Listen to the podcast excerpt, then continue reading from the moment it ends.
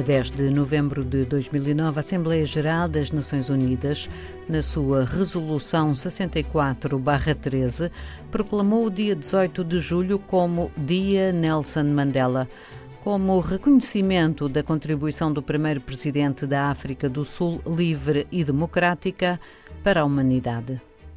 Muitos trabalhos foram escritos sobre a vida de Nelson Mandela, nascido Roli Iaia Dalibunga Mandela em Mvezo, a 18 de julho de 1918. Durante a escola viu o seu nome mudado para Nelson, por quem a sua professora desconhecia a importância do nome e da família entre os Xhosa. Mais tarde seria carinhosamente apelidado Madiba, o nome da sua pertença Tembo, na sua língua materna.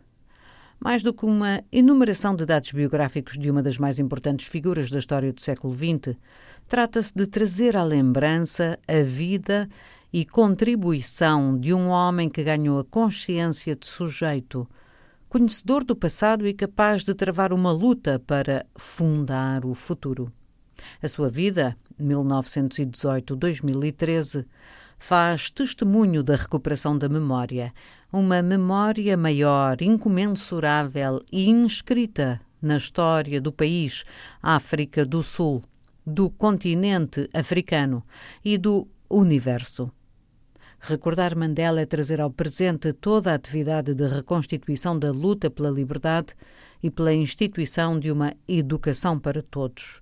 A educação é a arma mais poderosa que se pode usar para mudar o mundo ou ainda, a educação é o grande motor de desenvolvimento pessoal. É através dela que a filha de um camponês se torna médica, que o filho de um mineiro pode chegar a chefe da mina, que um filho de camponeses pode chegar a presidente de uma grande nação.